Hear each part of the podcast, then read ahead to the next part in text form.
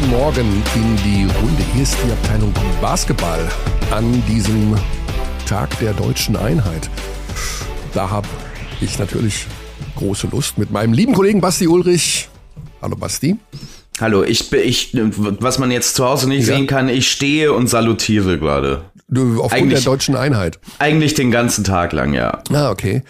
Ja, ein freier Tag für viele Arbeitnehmerinnen und Arbeitnehmer und äh, trotzdem, ja, wir, wenn man das Arbeit nennen kann, zeichnen diesen Podcast auf, um, ja, diese Woche startet auch die Euroleague in ihre neue Spielzeit und äh, die wird wieder natürlich in sehr ausführlicher Form bei Magenta Sport zu sehen und zu hören sein. Und da wollen wir uns einen kleinen Überblick verschaffen über das, was da so ansteht. Denn man muss ganz ehrlich sagen, es gibt ja, so viele Veränderungen, was äh, die Teams angeht, wie die sich aufgestellt haben, dass man das erstmal sacken lassen muss und erstmal sich überhaupt einen Überblick verschaffen muss, denn das ist äh, wie eine, ja, die meisten Teams haben sich wirklich sehr stark, sehr neu aufgestellt.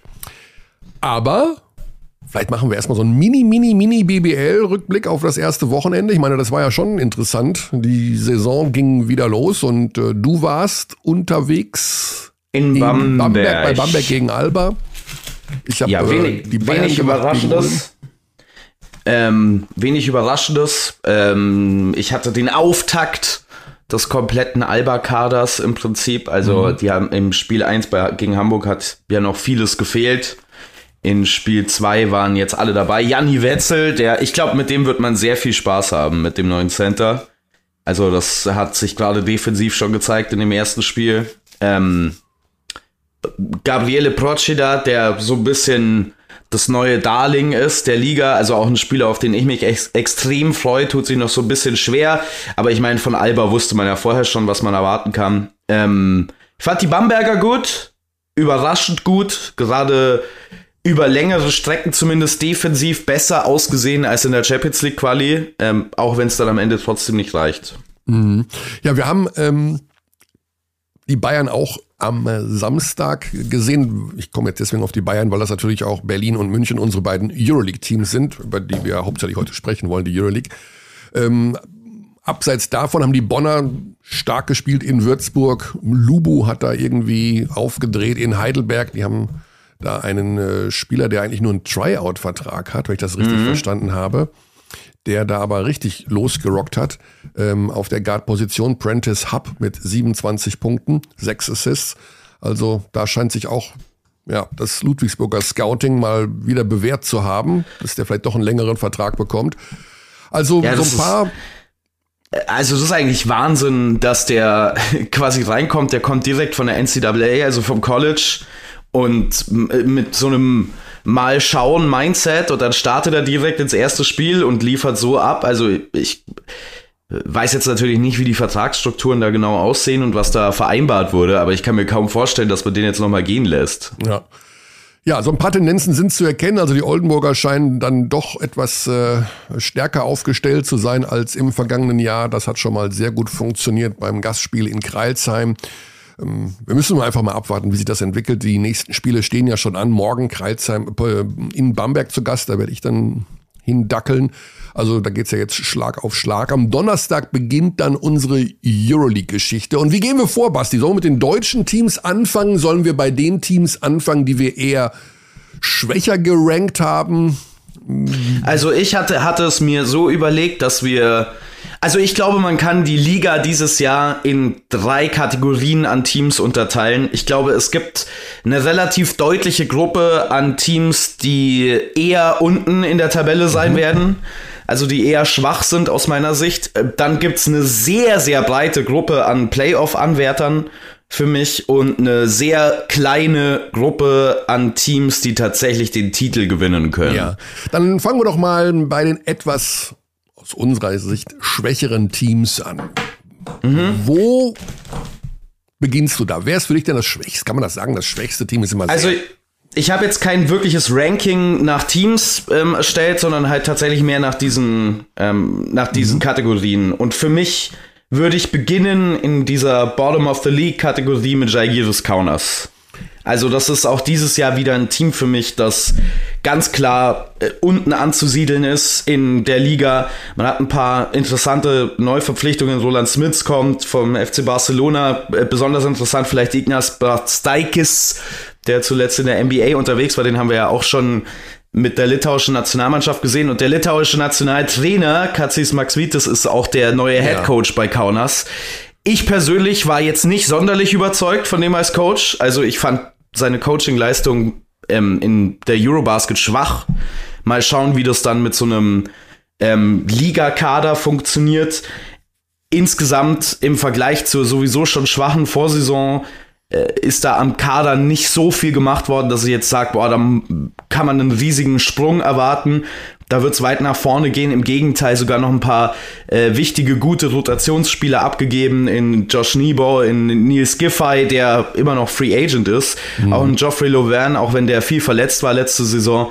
Also ich sehe die wieder ganz unten drin, um ehrlich zu sein. Ja, also der Kader haut mich auch nicht um, überhaupt keine Tiefe, muss man dazu sagen. Also das ist äh, ja ein sehr dünn besetzter Kader. Schlüsselspieler vielleicht Keenan Evans, der von Maccabi jetzt gekommen ist.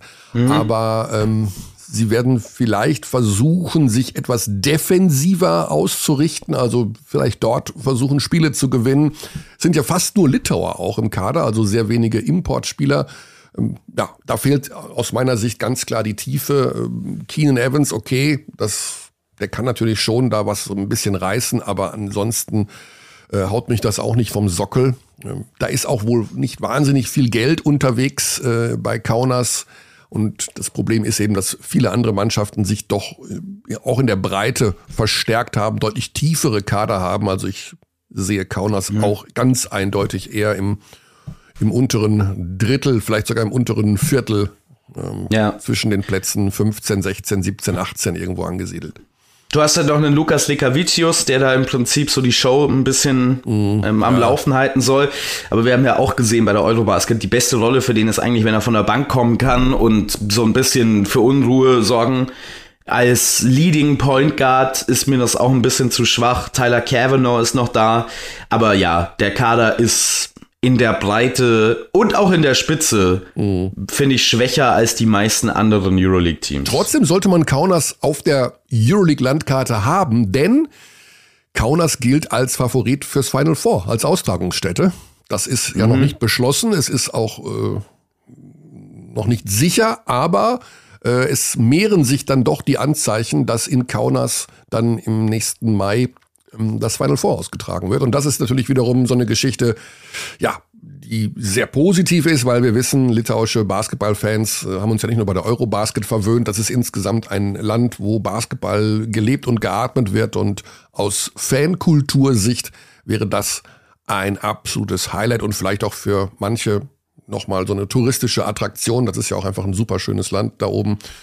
Ähm, ja, ist noch nicht entschieden, aber wie gesagt, Kaunas gilt da als Favorit. Wer hängt da noch unten drin bei dir? Zweites Team ganz klar für mich Baskonia. Mhm. Ähm, mit Neuzugang Mike Kotzer von den Hamburg Towers. Sie haben sich sehr viele Rookies ins Team geholt, also sehr viele Neuzugänge, die noch nie in der Euroleague gespielt haben. Das bedeutet, man kann noch nicht wirklich ableiten, wie gut werden die denn tatsächlich sein in der Liga, ins, inklusive des neuen Headcoaches, ähm, Juan Penaroya also Sie haben sich Marcus Howard geholt von den Denver Nuggets. Das ist ein solider Point Guard gewesen in der NBA. Das ist ein spannender Spieler, ganz kleiner Point Guard, sehr beweglich, sehr schnell. Ganz anderer Spielertyp als Wade Baldwin letzte Saison da noch. Aber für mich auch fraglich erstmal, wie gut der in der Euroleague so funktionieren kann. Es kann auch sein, dass der komplett durchdreht und eine richtig gute Saison hat. Also ich finde den wirklich talentiert. Es war ein überragender Scorer am College. Jetzt in der NBA hat man nicht so viel Spielzeit von ihm gesehen. Natürlich dann noch so ein äh, Dalton Holmes, der äh, direkt aus der G-League kommt. Also sehr viele Fragezeichen, mhm. während man auf der anderen Seite sehr viele echte Leistungsträger, echt gute Euroleague-Spieler abgegeben hat. Mit einem Wade Baldwin, mit einem Simone Fontecchio natürlich, der zu den Utah Jazz geht, in die NBA, mit einem Jason Granger, der eine solide Rolle gespielt hat. Also, das ist so ein bisschen eine Umbruchsaison, äh, wie es für mich aussieht bei Baskonia. Und dementsprechend kann ich mir nicht vorstellen, dass die sonderlich hoch in der Tabelle landen werden. Ja, ja ich war auch erst so ein bisschen skeptisch. Ähm Das sind jetzt keine so spektakulären Neuverpflichtungen. Du hast es schon genannt, äh, Spieler, die mit europäischem Basketball gar nicht so viel äh, am Hut haben, der neue Marcus Howard. Aber die haben gestern zum Beispiel äh, gegen Malaga äh, mit 14 gewonnen. Also haben Malaga 103 Punkte eingeschenkt äh, in der ACB. Malaga ist jetzt auch nicht unbedingt äh, Fallobst. Ähm, schon ja, ganz aber interessant, aber muss man sehen. Also sie haben einen Trainer, der äh, Juan Panaroya heißt er, die, wo man auch denkt, ja, so viel Erfahrung bringt er nicht mit und ähm, Baskonia auch ja eher ein Verein, die gerne mal den Trainer wechseln, wenn es nicht läuft. Ich bin auch etwas skeptisch, aber ähm, lass mich auch gerne positiv überraschen. Also wie gesagt, äh, der Start in die Liga war gut. Dieser Darius Thompson hat direkt ein mhm. richtig gutes Spiel gemacht. Äh, mhm. Die Dreitis, äh, Sedekerskis, Kotzer hat auch 20 Minuten gespielt. Ähm, muss man sehen. Also auch nicht der tiefste Kader, auch ein bisschen komisch zusammengestellt. Ähm, aber ja, speziell die Guard-Rotation ja. ist extrem knapp. Also es gibt auf der Point Guard-Position im Prinzip nur Marcus Howard. Das ist der einzige Point Guard. Mhm. Und wie gesagt, das ist jetzt nicht der körperlich imposanteste Spieler. Das ist jetzt kein so Panzer, von dem ich mir vorstellen kann, dass der jedes Spiel 38 Minuten spielen kann. Und dann wird's schon sehr eng, was so äh, Kreation angeht, was so Ball in der Hand, einfach mal was machen angeht. Aber ich freue mich auf Marcus Howard. Also ich kann mir gut vorstellen, dass das einer der spektakuläreren Spieler wird ja. in der Euroleague. Mir ist es nur insgesamt ein bisschen zu dünn. Ja, es ist muss man sehen, wie sich das entwickelt. So, übrigens gleich schon mal als Vorab-Info. Wir haben natürlich den Champion gleich hier bei uns mhm. im, im, Podcast und der hat ein enges Zeitfenster an diesem Montagvormittag. Deswegen werden wir gleich Tibor Pleiss mal dazu holen. Denn ähm, wir können uns ja Gedanken machen über die Euroleague, wie wir möchten. Am Ende gewinnt wahrscheinlich wieder Anadolu. Ja, das und, hat doch, das hat doch Gary Lineker gesagt, oder? Ja, Ein Basketballspiel dauert 40 Minuten und am Ende gewinnt Tibor Pleiss. Ja, am Ende gewinnt Tibor Pleiss. Also der wird gleich am Start sein, nicht überrascht sein, dass wir dann kurz einfach mal Richtung Anadolu schwenken, die wir natürlich in unserer Preview äh, dann doch eher weiter vorne sehen werden. Kein, keine Spoiler, Kearney, keine, nee, keine Spoiler. Spoiler. Aber ja, das ist ja schon. So, wer hängt noch mit unten drin? Ähm, die nächsten Teams oder das nächste Team ist einer der Aufsteiger, wenn man das so bezeichnen möchte, Valencia für mich. Aha, okay. Ähm, der Kern oder beziehungsweise, also äh, sie haben einen interessanten Kern äh, von Spielern, der ähm, auch gut zusammengespielt hat im Eurocup. Klar, die Vereinslegende mittlerweile Bojan Dubjevic, ähm, äh, Jaziel Rivero, ich weiß nicht, wie viele den schon gesehen haben, aber das ist ein super interessanter Big Man. Also so ein ganz moderne Bauart, super beweglich, super schnell, imposant, äh, athletisch. Martin Hermansson natürlich ein sehr stabiler Spieler, der auch auf hohem Euroleague-Niveau spielen kann. Aber der Spielstil, den die im Eurocup gespielt haben, ist extrem abhängig gewesen von ihrer Körperlichkeit, von mhm. der Art und Weise, wie die gerade am Brett dominiert haben. Und das sehe ich in der Euroleague nicht. Also da gibt's aus meiner Sicht schon nochmal ein anderes körperliches Level. Man hat auch ein bisschen was nachverpflichtet, natürlich ein bisschen mehr Kreativität. Jonah Radeball kommt da unter anderem von den MHP Riesen Ludwigsburg, auch Jared Harper, ein Point Guard, der jetzt wenig Erfahrung hat, ähm, hatte in äh, der NBA, hat bei den New Orleans Pelicans ein paar Spiele gemacht es kommt ein bisschen mehr Playmaking, ein bisschen mehr Kreativität in die Mannschaft. Es ist mir aber immer noch zu wenig, um zu sagen, ich sehe, wie dieses Team dauerhaft eine gute Offense haben kann ja. in dieser Liga. Ja, haben wir zweimal gespielt in der ACB, haben gegen äh, Badalona gestern gewonnen. Äh, kein so gutes Spiel von Jonah Radebo, muss man dazu sagen, aber 100, über 100 Punkte erzielt gegen Badalona. Auch das eigentlich eine gute Mannschaft. Ähm, ja, sie haben mit Chris Jones da einen, der auf der Guard-Position vielleicht einer der interessanteren Point Guards der Liga werden könnte. Äh, Head Coach ist Alex Mumbro, auch mhm, neu jemand, von der, Bilbao, ja. ja. Also auch jetzt kein so äh, unbekannter Name auf der Trainerposition. Aber ja, muss man auch so ein bisschen abwarten. Diese Sache mit der Physis, da gebe ich dir völlig recht. Ich finde den Kader aber eigentlich jetzt gar nicht so schlecht zusammengestellt. Also da ist doch eine gute Mischung aus jüngeren und erfahrenen Spielern. Ähm, muss man mal aber sehen. Aber halt also, viele Spieler, die noch nicht ja. so wirklich auf dem Level ja, das stimmt.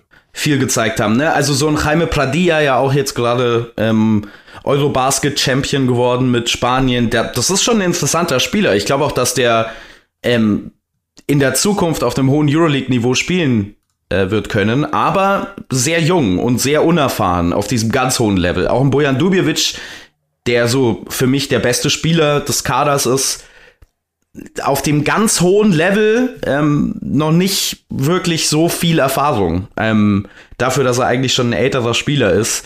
Also, ich glaube, Valencia kann tatsächlich so eine Überraschungsmannschaft sein. Also, ich würde mich auch nicht wundern, wenn die gegen Ende der Saison dann doch um die Playoffs spielen. Aber ich sehe sie eher weiter unten aktuell. Okay, dann holen wir doch mal unseren Tibor rein. Da ist er nämlich schon. Der Champion ist da. Tibor, ich bin da. Ja, ja, du bist da. Wir sind schon mittendrin in unserer Euroleague-Vorschau und ähm, haben uns noch so ein bisschen mit den Teams beschäftigt, die wir jetzt nicht so wahnsinnig weit vorne sehen. Erst einmal die wichtigste Frage, wie geht's dir? Mir geht's gut, mir geht's gut. Ja. Ich bin gesund und munter. Ähm, also ich habe ja ein paar Blessuren gehabt diesen Sommer, aber die schaffe ich langsam so aus der Welt. Also es wird, es wird. Äh, Genau. Also hast aber noch nicht gespielt, jetzt hier zum, zum Saisonauftakt noch nicht dabei gewesen, aber du kommst so ganz allmählich wieder zurück. Genau, richtig. Also ich würde mal sagen, so noch vielleicht so zwei, drei Wochen, dann habe ich das, äh, ich weiß nicht, ob es alle mitbekommen hatten, aber dass ich halt so ein bisschen Schmerzen hatte im Hamstring und äh, mhm. Äh, habe jetzt auch keine Schmerzmittel mehr, das ist ganz gut, sondern ich habe es jetzt langsam so hinter mir. Ich bin so langsam bei dem Berg und freue mich auf die nächste Saison. Ja, man wird ja auch nicht jünger, dann dauert es manchmal ein bisschen länger, ne, mit, bis die Knochen wieder heiler werden. Was? Weißt du, das ist erstmal eine 17. Profisaison. Ich wow. bin auch jung und knackig. Ja, äh, Wahnsinn. Weitere 17 Folgen. ja.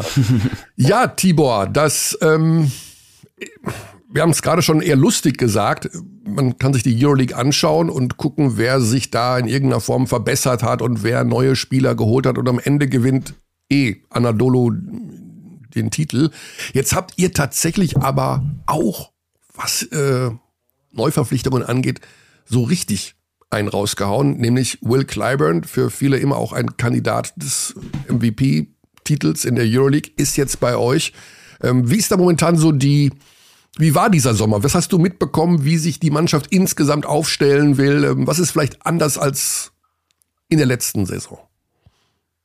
Hört sich jetzt doof an, aber ich habe das Gefühl, das ist immer noch etwas, was wir herausfinden müssen. Dadurch, mhm. dass halt äh, ein paar unserer Spieler äh, bei der Eurobasket mitgemacht haben und deshalb erst später zum Team dazugestoßen sind, brauchen wir immer noch so ein bisschen Zeit, um uns halt als Team zu finden oder auch unsere Rolle im Team erstmal herauszufinden. Mhm. Ähm, zwei Spieler zum Beispiel sind erst äh, vor, ich glaube, anderthalb Wochen dazu gestoßen. Also das Bau ist noch ein, ist noch ein Prozess, würde ich sagen, oder wir sind gerade noch im Prozess. Und äh, ja, klar, ey, wir haben uns äh, verbessert mit Will. Auf jeden Fall. Er ist ein super Spieler, extrem gut in der Offense und kann uns da auf jeden Fall Akzente setzen. Es wird natürlich äh, herauszufinden sein, ähm, dadurch, dass wir auch noch zwei andere äh, Top-Kaliber in unserem Team haben mit, äh, mit Shane und Vasa, wie sich die drei untereinander auch verstehen. Ja, ja. Mhm. Oder ob die sich dann auch äh, Bälle zugestehen oder ob es dann halt auch so ein bisschen zu ja. Reibereien kommt. Das weiß man nie am Anfang. Aber das werden sich, denke ich mal, wird sich, denke ich mal, so in den nächsten paar Wochen, Monaten herausstellen. Mhm. Ja, Shane Luckin wird ja, glaube ich, noch mindestens zwei Monate fehlen. Der hat ja so eine komische Fingerverletzung, musste sich da operieren lassen. Das heißt, ähm, der wird erstmal später dazu stoßen. Mhm. Und äh, mhm. ansonsten, das ist aber im Grunde jedes Jahr so, wenn man sich den Kader anschaut, denkt man sich, also Tibor, ich weiß, du bist noch jung und knackig, aber der Kader ist schon, schon, schon etwas ältere Herrschaften. Auch die Neuzugänge, äh, also Kleibern ist ja auch schon 32, äh, Achille Polonada ist 30. Ähm, Ante Sisic ist ein bisschen jünger. Ante Sisic, okay, der ist jetzt 25er. Mbaye ist auch, äh, auch ja. mein Alter. Ähm, ja, also, Mbaye, der so. super gespielt hat. Jetzt übrigens hier zum Auftakt, ne? Habe ich so Zahlen gesehen gestern. Genau. Ähm, mhm. Ist das ein Problem oder denkt man sich, nee, das ist, ist völlig in Ordnung, dass die alle über 30 sind? Wir haben Erfahrung, wir wissen, wie man auch dosiert durch die Saison geht. Wie siehst du das mit dem Alter? Ja, ich glaube, wenn man aufs Alter irgendwie guckt, dann hatte man, äh, ich glaube, da gab es auch schon die ersten Stimmen vor drei Jahren. Ja, also, ja. Äh, wir hatten jetzt äh, Mormon, der jetzt weggegangen ist, der war jetzt, ist jetzt auch, glaube ich, schon 34 gewesen. Äh, Chris Singleton war auch in meinem Alter, also mit, mit Alter hatten wir, ich wollte jetzt gerade schon sagen, immer zu kämpfen, aber das ist ja nicht der Fall. Ich glaube, dadurch, das hat immer, dadurch haben wir halt auch immer viel Erfahrung und äh, viel Qualität mitgebracht. Ähm, und ja, also was ja ganz interessant war, Tibor, was ganz interessant ja. war bei euch, auch die letzten zwei, drei Jahre hatte ich das Gefühl, dass ihr eigentlich erst so richtig im Januar angefangen habt zu spielen. Ist das also, ähm, ja, es gab immer wieder so Corona-Geschichten logischerweise und wir wissen, da kann der Rhythmus eines Teams auch dramatisch drunter leiden. Aber seid ihr wirklich so ein Team, was ja erstmal auf den Kalender guckt und denkt sich, also solange noch Oktober, November ist, machen wir jetzt nicht, machen wir jetzt nicht viel. Das kommt, das kommt dann Machen wir erstmal den Sommerputz, alles was rauskommt, muss raus. Und dann können wir anfangen. Ähm, ja, also das waren jetzt halt die letzten Jahre so, auch vor allem jetzt die letzten zwei erfolgreichen Jahre dass wir immer sehr, sehr schlecht in die Saison gestartet sind und dann so ab, äh, genau was du gesagt hast, so ab Frühjahr haben wir dann angefangen, äh, uns wieder zurückzukämpfen, unsere Position zu finden für die Playoffs. Ähm, das hat auch der Coach, sieht das genauso. Also wir haben jetzt vor kurzem in der Vorbereitung hatten wir ein Spiel verloren, äh, sind dann in den Lockerroom gegangen und normalerweise wäre das so ein Moment gewesen, wo, äh, wo der Trainer halt seinen Unwillen zeigt, wie enttäuscht er von uns ist, aber hat dann halt eher gesagt, so, ey, hier, wir fangen genauso an wie jedes Jahr. Und äh, bis jetzt hat es ja auch ganz gut funktioniert. Dann hat er auch so ein Lächeln auf den Lippen. Also am Ende, äh, ich glaube, wir stellen es, wir würden es gerne anders angehen. Wir würden mhm. natürlich gerne äh, eher mit dem Vorsprung ins, in die Saison starten, wie wir es auch vor drei Jahren gemacht hatten, ähm, wo wir dann halt wirklich die beste Saison hatte, hatten, die dann aber, die natürlich dann auch abgebrochen ist, wie jeder weiß. Aber da sind wir halt in die Saison gestartet mit einem Sieg nach dem anderen und hatten, glaube ich, nur eine Niederlage gehabt oder zwei, ich weiß gar nicht, drei. Mhm. Äh, auf jeden Fall ist eine sehr erfolgreich. So stellen wir uns das eigentlich jede Saison vor, aber Basketball ist halt unberechenbar und am Ende, wenn das Resultat am Ende zählt, mhm. dann ist, äh, kann man damit ganz gut leben. Ihr habt ja schon äh, einen äh, ich wollte gewonnen. Mit dem, Richtig. dem Supercup, aber das mhm. ist natürlich auch immer so ein, ja, so ein Gummititel, ne? Das ist ja so eine ja, ähm, Gummititel, aber trotzdem, äh, trotzdem ganz gut zu so dem, dem, also am Ende, wir sind ja letztes Jahr nur Pokalsieger geworden, mhm. Äh, haben halt gegen den letztjährigen Meister gewonnen und vor allem jetzt auch, das war wieder so ein Lokalderby. Klar, ja, haben wir genau. jetzt nicht in, in Istanbul ausge, ausgetragen, aber in Ankara. Mhm. Aber ist schon mal ganz gut, wenn man so da reinstartet. Ich fand es zum Beispiel witzig, ähm, ich habe ja einige Freunde auch, die halt auch Basketball noch spielen, aber da zum Beispiel, ähm, ich erinnere mich jetzt so an einen Kommentar, was äh, der äh, Herr Hartwig unter meinen äh, Instagram-Post gepostet hat und hat geschrieben, so, ey hier, weißt du, ich habe noch nicht mal ein offizielles Saisonspiel gespielt und der Junge und der Boy gewinnt schon den ersten Titel. Ja. Das fand ich witzig, aber ja, so ist es. Äh, man muss früh anfangen, ne? Mitnehmen, was man kann. Vogel fängt den Wurm.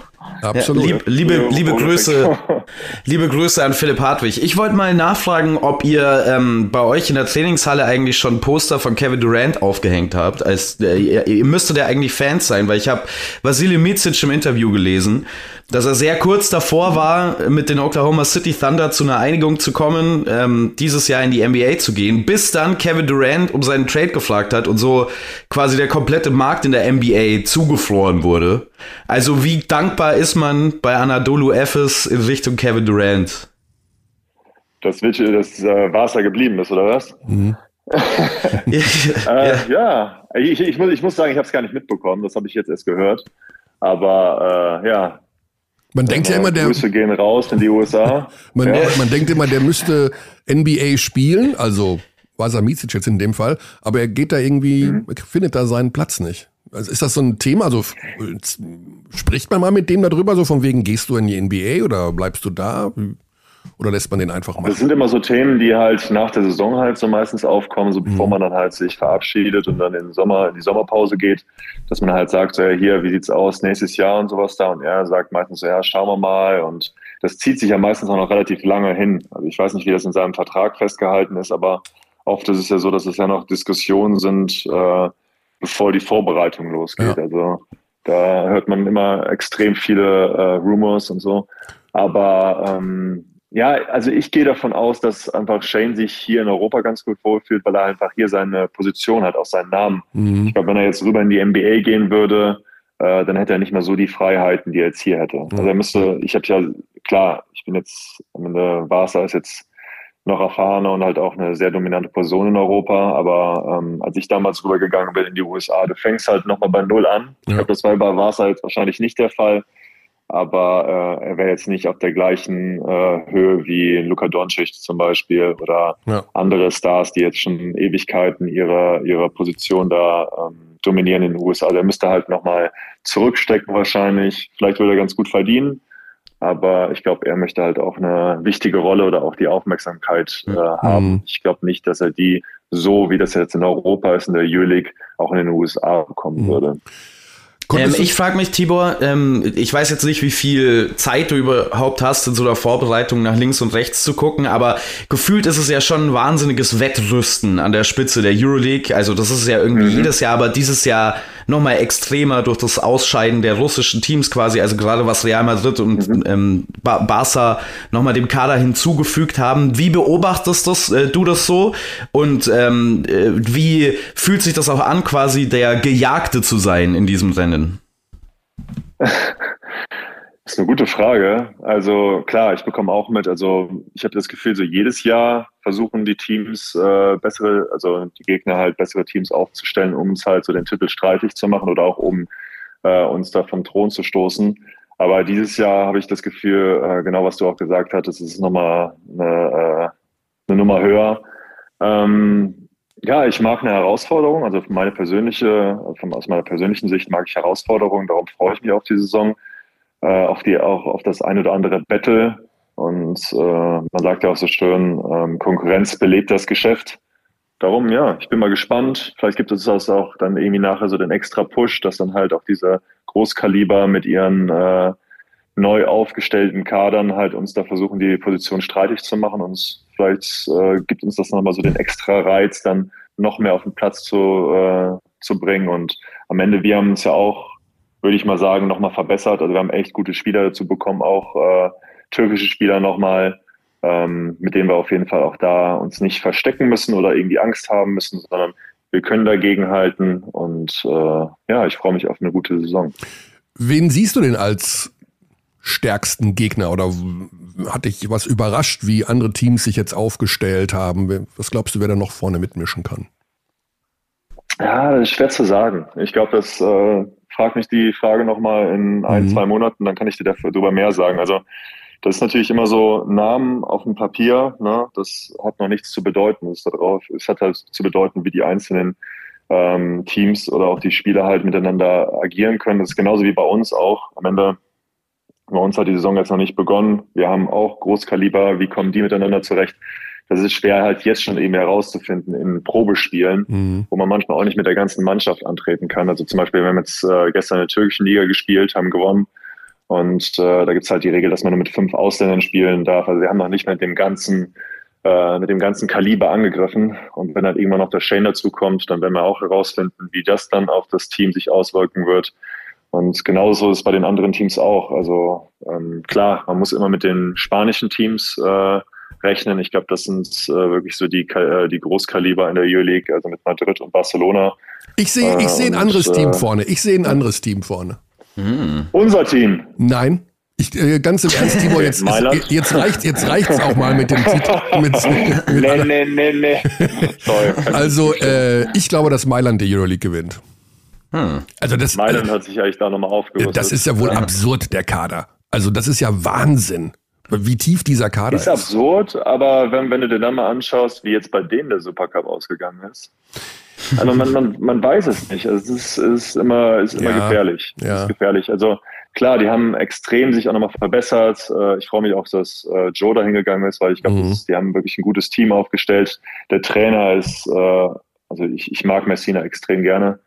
Ähm, es wird schwer werden, klar. Am Ende, wir haben äh, letztes Jahr auch gegen schon ein sehr, sehr gutes äh, äh, Team aus Milano gespielt, haben sie dann in den Playoffs äh, glücklicherweise äh, rausgekickt, um dann halt gegen nicht im Final Four noch zu spielen. Ja, ähm, ja also sehe ich auch. Wie ja. gesagt, das ist noch ein anderer Großkaliber, der auf uns zukommt. Ja. Also der Kader ist wirklich Brandon Davis ist da hinzugekommen. Dann hier Deshaun Thomas vom FC Bayern München, spielt jetzt auch mhm. äh, in Mailand. Ähm, Billy Barron. Also, ich möchte jetzt nicht Penos, unsere. Also, Ich möchte jetzt nicht unserer Vorschau, die wir gleich noch machen, ähm, zu sehr vorweggreifen, aber ich glaube, da müssen sich, muss sich Anadolu nicht verstecken vor dem Kader, Körny. Na, ja Gott, also ich, ich, ich, ich sehe, wie gesagt, ich bin da, das ist ja ne, Basketball, da weiß man nie, was sich da daraus bildet und ich bin froh, auch wenn andere, also am Ende, das ist, ist gut, wenn, wenn die Liga besser wird, ne, das macht die Liga noch attraktiver. Ähm, klar, Mailand ist extrem stark, ähm, wie gesagt, die spanischen Teams, aber auch, wir haben jetzt gerade gegen, äh, vor ein paar Tagen gegen Panathinaikos gespielt, ähm, auch verloren. Ähm, mhm. Die haben auch haben ein Team mit, mit vielen äh, Griechen auch drin, aber auch sehr unangenehm zu spielen. Dann haben wir jetzt gegen äh, Fenerbahce jetzt schon zweimal gespielt und, und jetzt auch im Supercup gegen ein Team, wo auch noch die ganzen äh, Ausländer gefehlt hatten. Also da ist dann jetzt auch zum Beispiel äh, Nemanja Bielica zurückgekommen, der wahrscheinlich auch seine, seinen Teil dazu beiträgt, wenn er wieder gesund ist. Also es sind extrem große Kaliber jetzt wieder in der Liga. Und äh, ich glaube, da kann man sich auf jeden Fall auf das ein oder andere Battle freuen. Ja. Auch ja, auf die deutschen Teams kann man ja. sich freuen. Also da wird's auch, wird auch nicht einfacher. Ja. ja.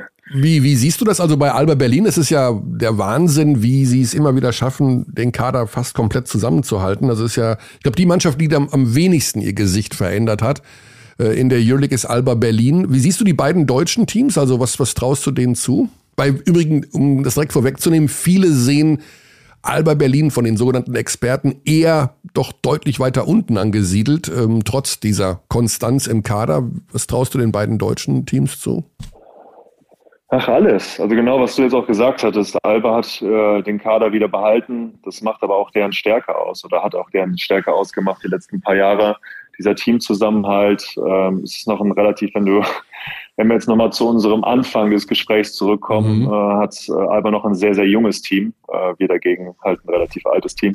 Aber da kommt natürlich auch extrem viel Spritzigkeit auch dazu. Also ähm, Alba wird wahrscheinlich mit Schnelligkeit und äh, Beweglichkeit einiges rausholen, wird uns das Leben schwer machen. München, damit ist immer zu rechnen, aber die haben sich in den letzten Jahren echt äh, immer mehr gemausert, ähm, nach oben hin, sind äh, ja, knapp am, am äh, Final Four auch vorbeigeschraubt. Also, mhm. Also äh, mit denen ist immer zu rechnen. Also machen echt eine super Arbeit und äh, ja. Einer der Schlüsselspieler also, bei den Bayern scheint der neue mit zu sein, Cassius Winston. Ähm, hat jetzt schon mhm. im ersten Saisonspiel gegen Ulm echt gut gespielt, der Point Guard. Kommt sozusagen als Rookie nach Europa, hat vorher nie hier in Europa gespielt. Aus deiner Erfahrung, wenn so junge Amerikaner zu einem Team stoßen, man sagt ja immer, das ist dann schon eine Umstellung für die. Äh, wie lange dauert sowas? Also was ist so deine Erfahrung mit jungen amerikanischen Spielern, bis die sich so an den europäischen Basketball gewöhnt haben? Ähm, gute Frage. Also ich würde mal sagen, das hängt von der Person ab, äh, mhm. wie schnell die sich halt an das äh, System gewöhnen können. Aber was mir halt, was ich mich erinnern kann, wenn halt Amerikaner, junge Amerikaner rüberkommen, dass die halt sehr, sehr bissig sind und direkt versuchen, auch ihre Position in Europa zu finden. Und äh, das ist ja auch bei den Amerikanern oft so, dass die halt gar nicht so viele, ich weiß nicht, wie, wie lange er unterschrieben hat, ob mehrjährige Verträge unterschrieben hat, mhm. aber oft ist es halt so, dass die halt äh, versuchen halt direkt äh, Impact zu haben, direkt zu zeigen, wo der Hase langläuft, mhm. um halt dann auch äh, gute Verträge in der Zukunft zu bekommen. Darum äh, wird er wahrscheinlich mit voller Karacho wie eine Kanonenkugel auch versuchen einzu, ähm, ja, einzuschlagen, um halt dann seine Position auch für die nächsten paar Jahre auch zu sichern. Ja. Ein Jahresvertrag hat er unterschrieben bei Bayern, also das heißt, ja, das ist dann auch genau. direkt so ein Empfehlungsjahr. Ja, also ja, das ist ja oft so bei den, bei den Amerikanern, dass die nur ein Jahresverträge unterschreiben, dann halt versuchen, in dem Jahr dann sich so gut wie möglich zu präsentieren und dann halt irgendwo noch höhere Verträge zu bekommen. Also er wird wahrscheinlich versuchen, auch das, das Jahr so gut wie möglich zu nutzen für sich. Ja. Eure Euroleague-Saison geht los gegen Roter Stern Belgrad mit einem Heimspiel und dann mhm. geht's äh, nach Monaco. Das ist übrigens auch eine ganz interessante Mannschaft von Monaco. Die haben deutlich mehr Geld ausgegeben und äh, einen super spannenden Kader da irgendwie hingestellt. Werden wir nachher noch ein bisschen drüber reden. Alles klar, Tibor, dann sagen wir ganz lieben Dank für deine Zeit. Hoffen, dass mhm, du schnell wieder gerne. zurück bist und äh, ja, auf dem Weg zum dritten Titel. Stell dir das mal vor. Stell dir mal vor, du holst den dritten Titel. Inshallah, wie der Türke sagen würde. Ja. ja also, das wäre dann wirklich schon Ja, war faszinierend. Es war schon spannend zu sehen beim letzten Mal, wie ihr das tatsächlich hinbekommen habt. Riesengeschichte. Tibor, gute Zeit. Liebe Grüße nach Istanbul ja, und äh, werd schnell so fit, dass wir dich dann wieder auf dem Feld sehen können. So machen wir es. Ja. So machen wir's. Ich wünsche euch Danke einen schönen dir. Tag. Ne? Danke für deine Zeit. Nach Deutschland. Jo. Ja, gerne. Tschüss. Ciao, ciao. So, das war unser Tibor, mhm. der Champion. Ja, machen wir weiter in unserer Runde.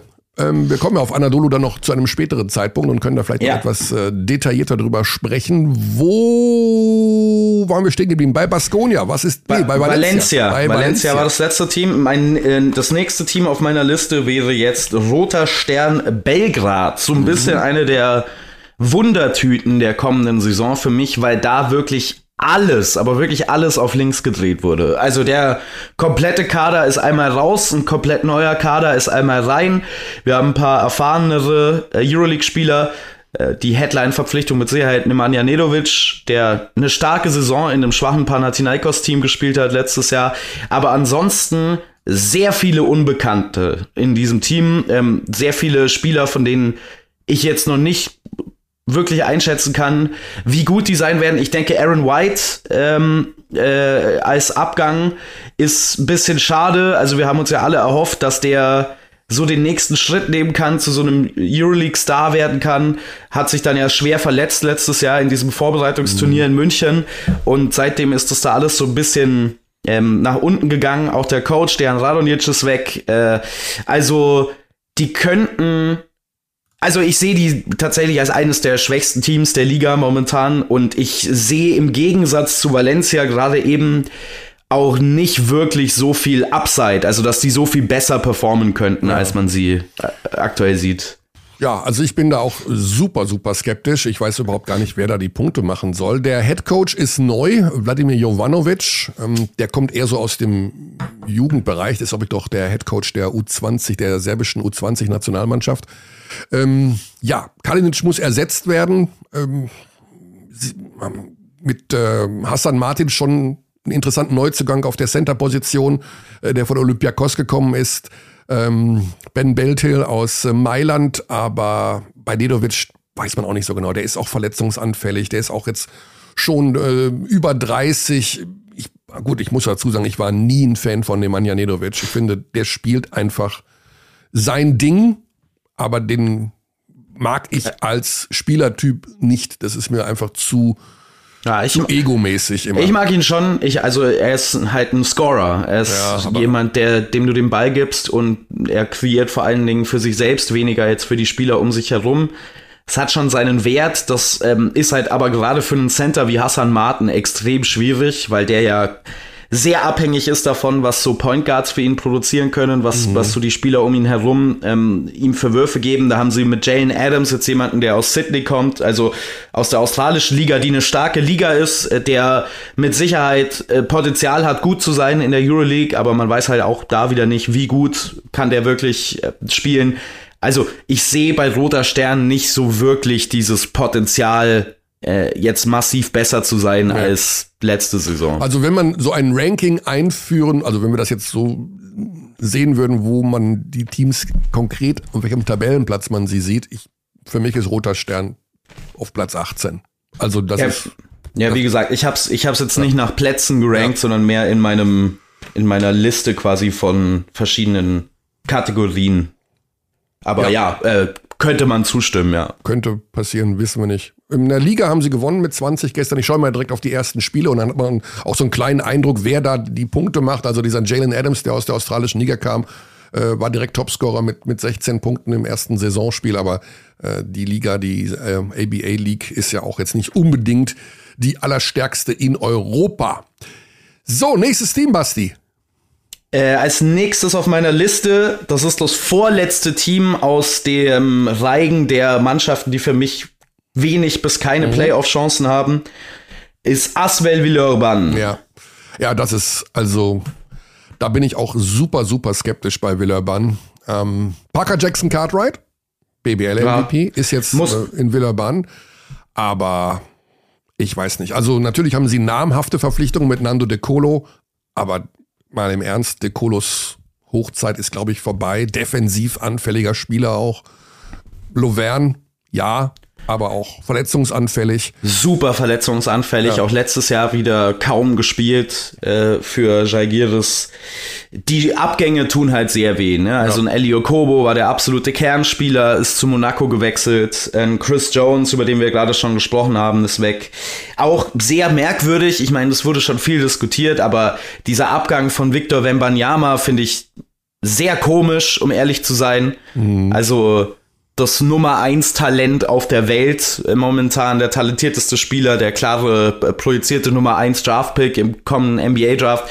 Hatte ich eigentlich gehofft, dass der eine große Euroleague-Saison haben kann, dass man dem vielleicht sogar den Ball in die Hand gibt, weil er diese Fähigkeiten ja besitzt. Der ist jetzt weggegangen ähm, äh, zu einem anderen Verein nach Frankreich. Also der Kader erweckt jetzt nicht so viel Inspiration, ähm, Retino Bassohan ist noch da, äh, als jemand, der jetzt in der Euroleague vielleicht mal so ein paar Schritte gehen kann. Aber insgesamt sehe ich da wirklich absolut kein Potenzial, um die Playoffs mitzuspielen dieses ja. Jahr. Ja, auch wenig Größe in Power Forward, haben glaub, keinen richtigen Vierer, wenn ich das richtig sehe. Ich weiß es auch nicht. Also komische ja, Mannschaft. Aber ja, äh, ich, ich denke, dass der Plan sein wird, da recht klein und recht ja. schnell zu spielen. Wahrscheinlich auch öfter mit diesen Point Guards zusammen. Ähm, das wird dann defensiv interessant. Ich glaube, dass der Basketballstil interessant werden könnte, auch mit so einem Geoffrey Lovern als Center dann, äh, jemand, der als Floor Spacer spielen kann, wenn er denn fit ist also es könnte interessant sein, sich die Spiele anzuschauen von mhm. Aswell Villeurbanne, aber ich glaube nee, oder ich kann kaum sehen, dass das sonderlich erfolgreich wird. Ja, also für mich auch ganz klar eines der zwei, drei schlechteren Teams, also die wirklich unten äh, in der Tabelle stehen werden. Komisch, weil sie waren ja vom Projekt her, da war ja immer doch recht viel, ähm, naja, äh, Vision dahinter in den letzten Jahren, mit, mit Tony Parker da noch als Präsident. Aber irgendwie ist das jetzt ein Jahr, wo ich sagen muss, mit dem Kader, also das wird nicht einfach für Aswell Villa. Man haben noch äh, zwei der ersten drei Saisonspiele verloren ähm, in, der, in der französischen Liga. Also muss man sich mal anschauen. Wie geht's weiter? Jetzt kommen wir also. Mein, ein Team hast du noch aus dem etwas unteren genau. Äh, Bereich. Mein, ne? mein, mein, letztes Team, das nicht wirklich im Playoff-Rennen ist aus meiner Sicht, ähm, auch wenn es da schon ein bisschen schwierig wird, weil ich durchaus sehen kann, dass die Mannschaft dann vielleicht doch ein bisschen besser ist, als ich sie aktuell ähm, äh, sehe, ist Maccabi Tel Aviv. Äh. Eieiei, ja, das ist ein, das ist ein wildes Thema. Also Maccabi, ein teures Team wie immer. Maccabi hat ja immer relativ hohes Budget, aber ja, ich habe, ich sehe da auch diverse Probleme im, im Maccabi-Team. Es, halt, es ist halt auch so ein komplett auf links gekrempelter ja. Kader. Äh, einmal alles rein, einmal alles raus. Die neuen Namen sind imposant mitunter. Also Darren Hilliard, klar, auch da die Voraussetzung wieder, kann er denn fit bleiben. Lorenzo Brown, der ein bisschen überbewertet ist, finde ich aktuell. Also wir haben natürlich alle dieses Spiel gegen Deutschland im Kopf, jetzt bei der Eurobasket.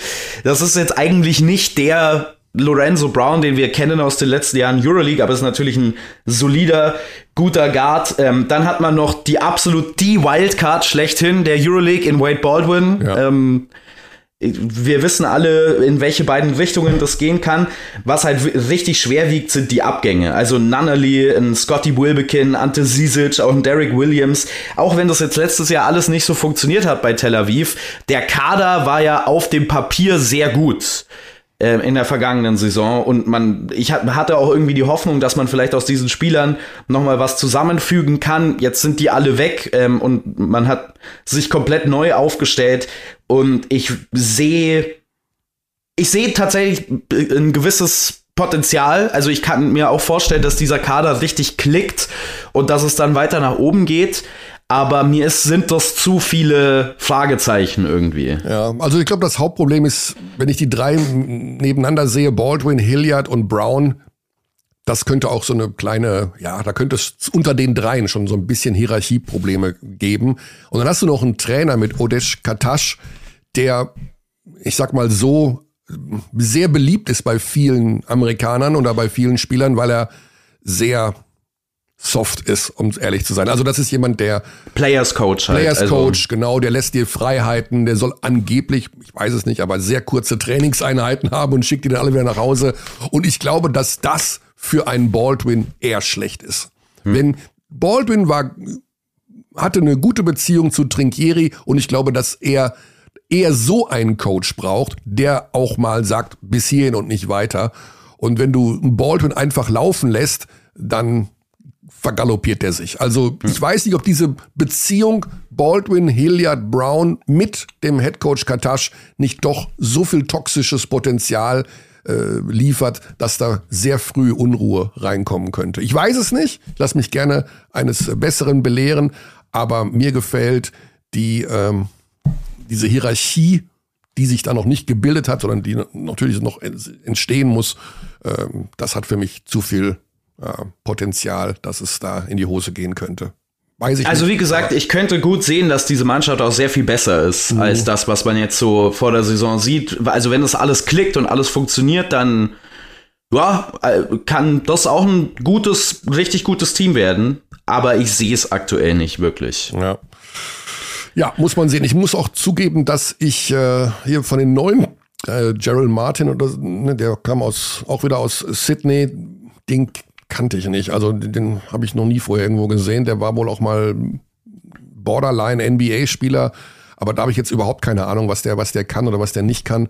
Ähm, ich fand halt die Neuzugänge, die Verpflichtungen mit, äh, mit ähm, Baldwin und mit ähm, Hilliard interessant. Aber Hilliard, hm. Hilliard hat auch zum Beispiel bei den auch Bayern Austin, auch Austin Hollins übrigens, ja. den haben wir glaube ich noch vergessen. Genau, Austin Hollins. Also Hilliard, super lieber Kerl, aber eben auch jemand, der ähm, ja den Ball braucht. Ne? Die brauchen halt alle den Ball, die da. Ja, ich weiß gar nicht, ob er wirklich so den Ball braucht. Also das war ja so ein weirdes Übergangsjahr irgendwie. Mhm. Das, äh, äh es, ist, es ist bei Darren Hilliard momentan so eine komische Zwischenstufe an Spielerentwicklung, weil das große Projekt, der große Plan war ja, Darren Hilliard im Prinzip umzufunktionieren von einem Shooting Guard zu einem Point Guard, also zu jemandem, der die Show selber laufen kann. Und das hat ja zu Beginn der Saison sehr gut funktioniert und dann mhm. kam diese ewige Verletzung, so dass man leider zu Saisonabschluss gar nicht sehen konnte, wie weit er in dieser Entwicklung schon ist. Ja. Aber ein Hilliard, der wird mit Sicherheit jetzt wieder mehr in eine Off-Ball-Rolle switchen, in der er ja durchaus auch gezeigt hat, was er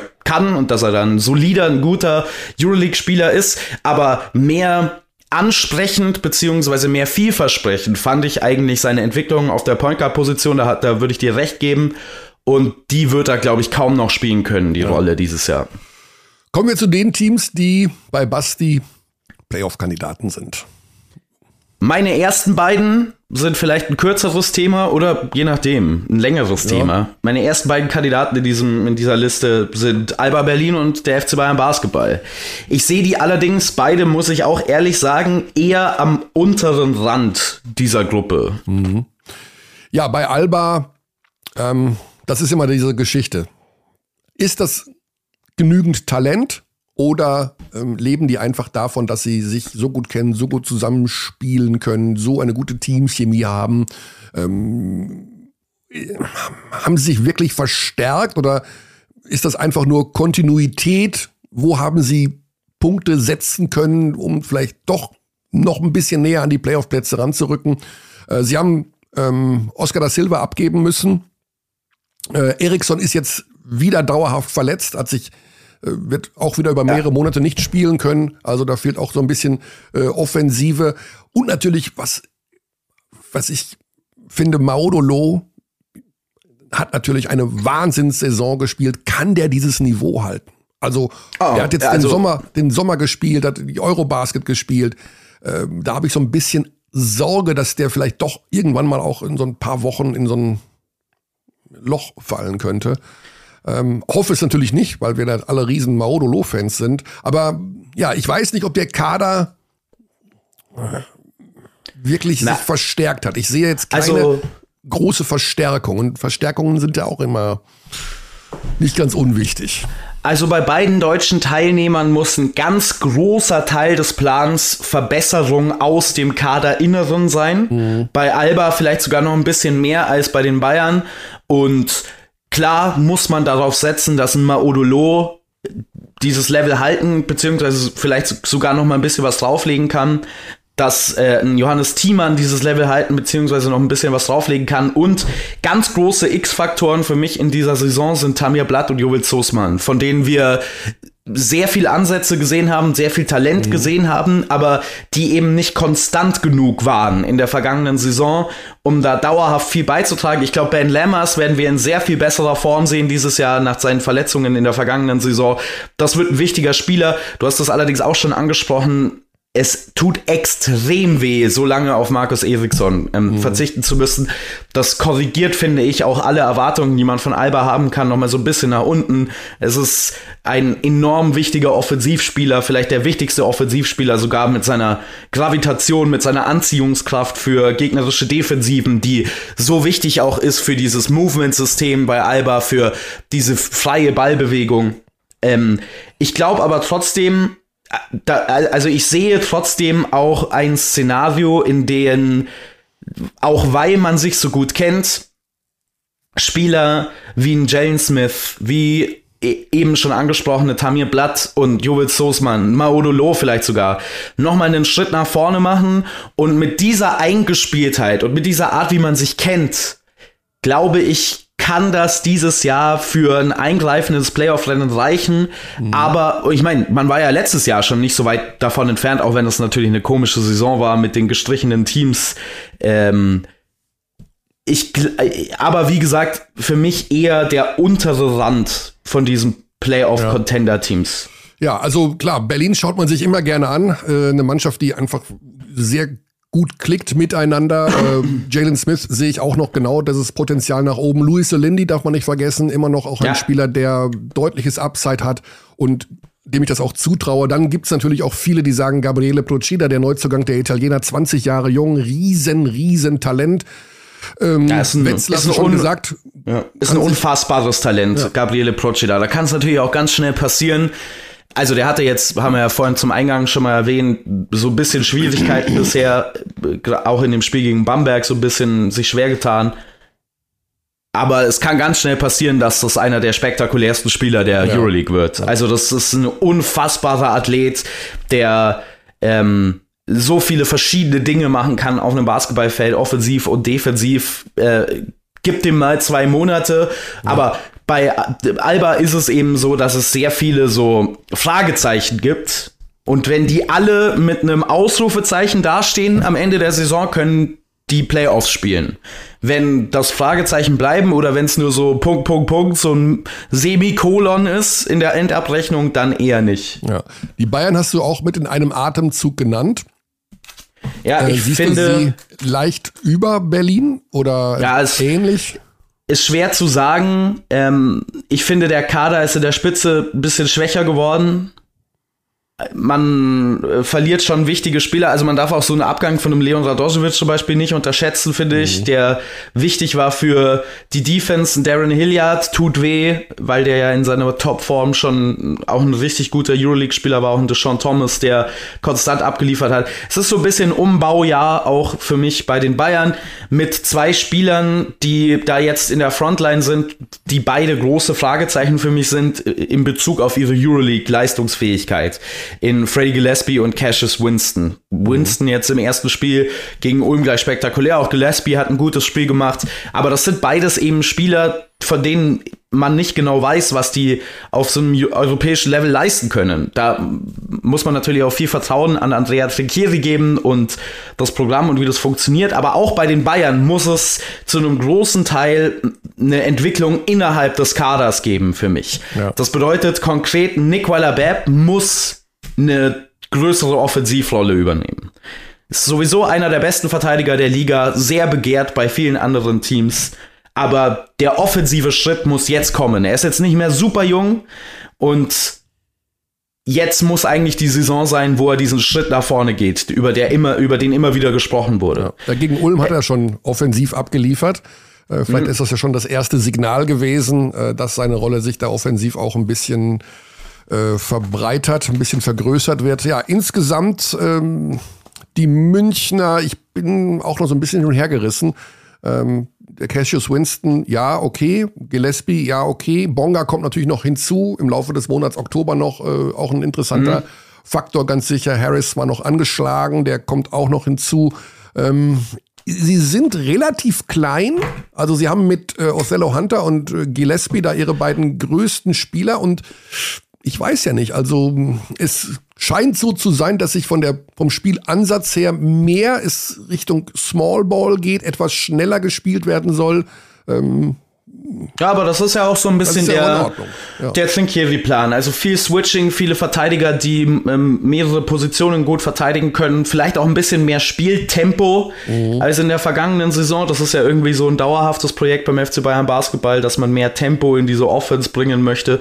Äh, ganz großer Faktor für mich auch, wie viel Minuten kann Andy Obst dir geben mhm. in der Euroleague. Wir haben das in der vergangenen Saison immer wieder beobachtet, äh, dass er teilweise Spiele über gar nicht gespielt hat oder nur Garbage Time. Das muss mehr sein, da muss mehr kommen. Wir haben jetzt bei der Eurobasket gesehen, auf was von einem hohen Level dieser Typ spielen kann. Das ist eine absolute Offensivmaschine und wenn der dir nur durchschnittliche Defense geben kann, mhm. dann ähm, kann der ein deutlich größerer Faktor werden. Für mich muss er auch, damit die Bayern Chancen auf die Playoffs haben und du hast ihn schon angesprochen, Easy Bonga ist für mich die große Wundertüte. Ich habe keine Ahnung, wie ich den einschätzen muss ja. ähm, oder kann auf Euroleague-Level. Ich kann mir gut vorstellen, dass das ein richtig, richtig guter Euroleague-Spieler sein kann.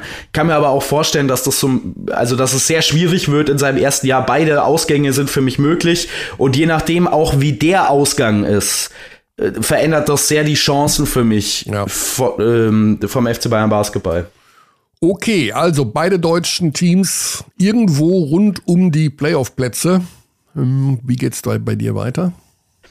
Nächstes Team auf meiner Liste, und das sind jetzt tatsächlich dann alles Teams, die ich gut auch bis Platz 6 oder Platz 5 hoch sehen kann, ist Virtus Bologna. Mhm. Ähm, endlich haben sie es geschafft. Also dieses Projekt in die Euroleague zu kommen, dauert ja jetzt schon ein paar Jahre. Sie haben für mich den besten Coach der Liga in Sergio Scariolo. Super kreativer äh, Coach an beiden Enden des Feldes. Ähm, Kader kaum verändert ähm, was also den Kern der vergangenen Saison angeht, nur ergänzt mit sehr, sehr guten, sehr, sehr hochleveligen Spieler, Spielern in Iffe Lundberg, der letztes Jahr noch so einen Kurzstint hatte in der NBA bei den Phoenix Suns, Jordan Mickey, Sammy Ogilvy ist einer meiner Guilty Pleasure Spieler, äh, der in der NBA sich leider nie richtig durchsetzen konnte, aber den ich liebe, abgöttisch. Äh, ich bin sehr gespannt, wie der in der Euroleague sein kann. Ich glaube, dass der nicht so unähnlich sein könnte in der Theorie zu einem Gershon Jabusele als Spielertyp bei äh, Real Madrid. Also könnte mir vorstellen, dass der einen deutlich größeren Impact hat in der Euroleague, als er den zuletzt in äh, der NBA hatte. Und das ist ein Team mit richtig hohem Potenzial für mich. Ja. Ja, viele Routiniers dabei, also eine Mannschaft mit sehr viel erfahrenen Spielern. Da ist ein, ein Hackett mit 34, äh, Theodosic ist mittlerweile 35, Schengelia ist noch verletzt auch über 30. Ähm, Bellinelli 36. Bin sehr gespannt auf äh, Nico Mannion. Also den habe ich ja immer relativ positiv gesehen. Er hatte natürlich eine blöde Erkrankung im letzten Jahr, hat viele Monate pausieren müssen. Aber der ist auch erst 21. Hm, und ich glaube, den, den richtigen Nico Mannion, den haben wir noch nicht gesehen. Also das finde ich auch relativ äh, spannend, wie der sich da entwickeln kann. Ähm, ja, eine Mannschaft, die man in jedem Fall auf der äh, Liste haben muss, aufgrund ihrer ist doch recht tiefen Kaders. Über Scariolo haben wir ja schon bei der Eurobasket äh, gesprochen, dass er einer der besten, wenn nicht vielleicht sogar momentan der beste Trainer, der in Europa ist, der mit Spanien Gold geholt hat.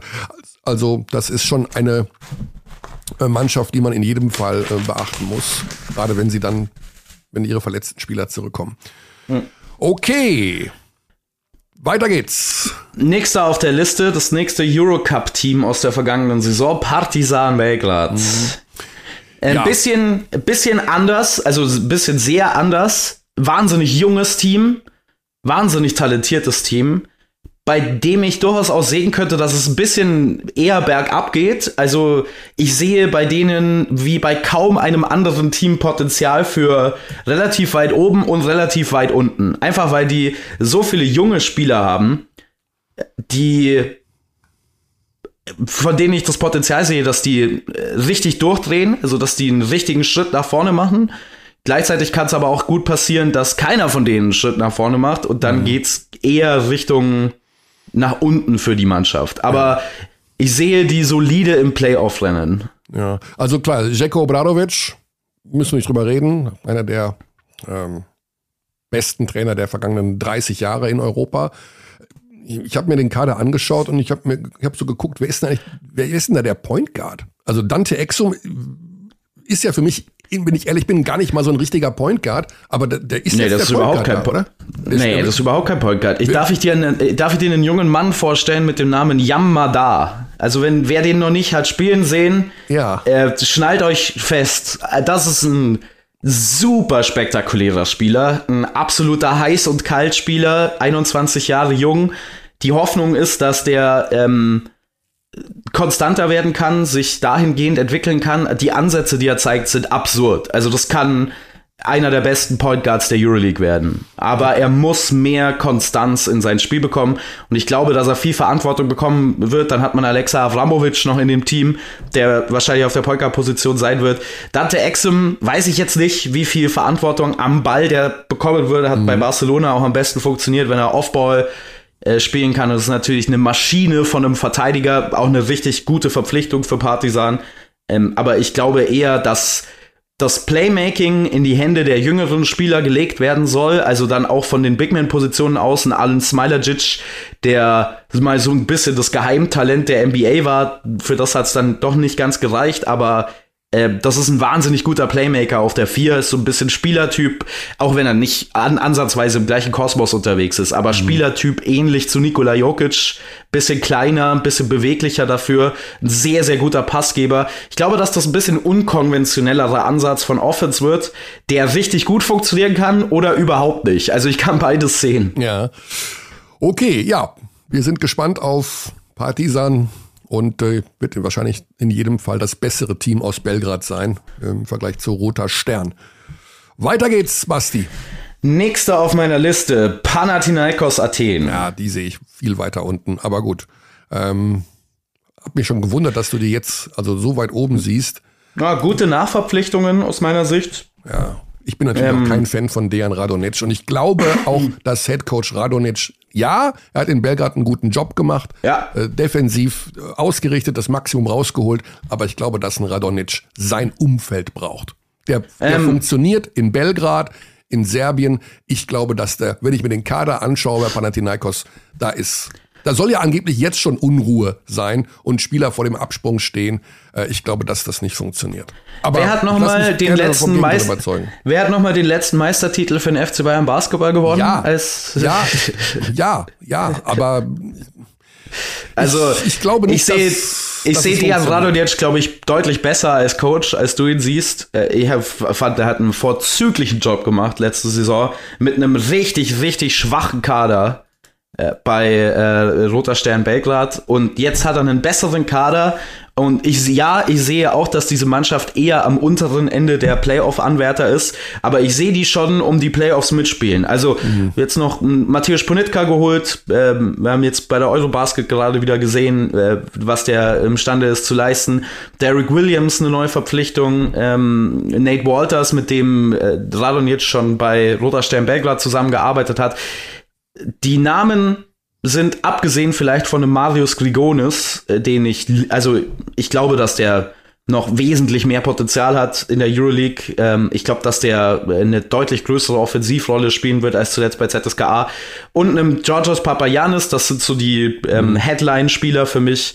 Äh, der, die, abgesehen davon sind die Namen jetzt nicht so wahnsinnig beeindruckend, aber ich vertraue da tatsächlich Dejan Radonjic und ich glaube, dass Panathinaikos deutlich verbessert sein wird im Vergleich zur Vorsaison. Okay. Also da, wie gesagt, bin ich etwas anderer Meinung. Ich sehe auch, für mich ist es auch so ein bisschen zusammengewürfelt, dieser Kader, wenn ich ehrlich bin. Äh, Paris Lee, weiß ich nicht, also überzeugt mich jetzt yeah. auch nicht unglaublich. Mhm. Also ja, das gibt's einen Ponitka, es gibt einen Grigonis, es gibt äh, Nate Walters, es gibt einen Derek Williams, es gibt Papayanis äh, der immer noch deutliches Potenzial hat. Er ist ja auch erst 25. Ähm, aber ich weiß es nicht, ob das mit Radonic funktioniert. Aber wie gesagt, ja. vielleicht bin ich auch einfach da verblendet. Nächstes Team. Okay, wir kommen jetzt langsam so an die an das obere Ende, aber ein paar Teams haben wir noch in den Playoff-Anwärter-Teams für mich. Ähm, ist der äh, AS Monaco. Ja. Also das ähm, ist äh, ein ganz spannendes Projekt. Ja, auch da wahnsinnig starke Nachverpflichtungen. Wir haben ja gerade schon ein bisschen darüber gesprochen. Da gab es so einen ähm, Machtswitch, so eine Machtübergabe in Frankreich von Villeurbanne als stärkstes Team zu Monaco als stärkstes Team. Auch da übrigens ähnlich wie bei Anadolu Efes mit Unterstützung von Kevin Durant, der letztes mhm. Jahr bei den Playoffs spielen war. Ähm, Elio Kobo natürlich die Verpflichtung schlechthin. Wir haben eine komische Saison erlebt irgendwie von Elio Kobo. Brandheiß zu Saisonbeginn, dann schwacher, schwaches Saisonende, ähm, schwache Eurobasket auch mit kaum Einsatzzeit für ihn mal schauen, auf welchem Level der dann tatsächlich weiterspielen kann. Ich finde Jaron Blossom Game eine unterbewertete Verpflichtung für dieses Team. Ich glaube, was der letztes Jahr in Ulm gezeigt hat, lässt sich auf die Euroleague skalieren. Ich glaube, wir könnten überrascht davon sein, wie gut der in der Liga sein kann, auch wenn er vielleicht zu Beginn ein bisschen weiter hinten in der Rotation sein wird. Und dann hat man natürlich Mike James. Ähm, fraglich für mich defensiv diese Mannschaft. Also die Defensive könnte aus meiner Sicht ein richtiges Problem werden. Auch deswegen ist übrigens ein Jaron Blossom Game so ein interessanter Spieler, weil das einer der wenigen echten Flügelverteidiger ist in dem Kader. Aber Tempo und pure Offense, dieser Backcourt, Mike ja. James und Elio Kobo. Es gibt nicht so viele Backcourts in der Liga, die offensiv so viel Potenzial haben. Ähm, das könnte ein super aufregendes, super Hochtempo-Team werden, das vielleicht den schönsten Basketball spielen könnte. Könnte ja. ich mir gut vorstellen in der ganzen Liga. Ja, Jordan Lloyd auch noch dazu. Hm. Also, das ist schon, ja, ein Kader, der richtig gut ist, haben auch wohl komischerweise plötzlich sehr viel Geld. Also da wurde das, das, Budget konnte irgendwie um fast 50 Prozent erhöht werden, was sehr ungewöhnlich ist in der momentanen äh, Profisportwelt, Profi-Basketballwelt. Aber scheinbar ähm, ja der Besitzer da von von Monaco eigentlich ein Fußballfan, also der lebt eher für den Fußball, aber eventuell hat er äh, sich da mal erweichen lassen und noch ein paar Euro auch auf das Basketballkonto hm. transferiert. Ich kenne mich jetzt nicht so gut aus im Fußball mehr, muss ich ehrlich sagen. Sind die im Fußball immer noch so ein super rich Team? Ich habe irgendwie das Gefühl, dass die da ein bisschen zurückgefallen sind die letzten Jahre, oder? Ja. Die hatten noch mal so eine Zeit, wo sie mit 100 Millionen Euro um ja, sich ja, genau. geworfen haben. Ja, ich glaube, das ist ein bisschen weniger geworden. Vielleicht geht der Schwerpunkt jetzt Richtung Basketball, wer weiß. Hm. Okay, Mon Monaco, ganz für mich auf jeden Fall ein. Playoff-Team. Also die werden 100% in die Playoffs kommen. Ähm, ich habe noch zwei Teams mhm. in dieser Kategorie der Playoff-Anwärter. Jetzt kommen wir dann allerdings natürlich schon in den oberen Bereich. Das nächste Team auf meiner Liste ist Olympiakos Piraeus. Mhm.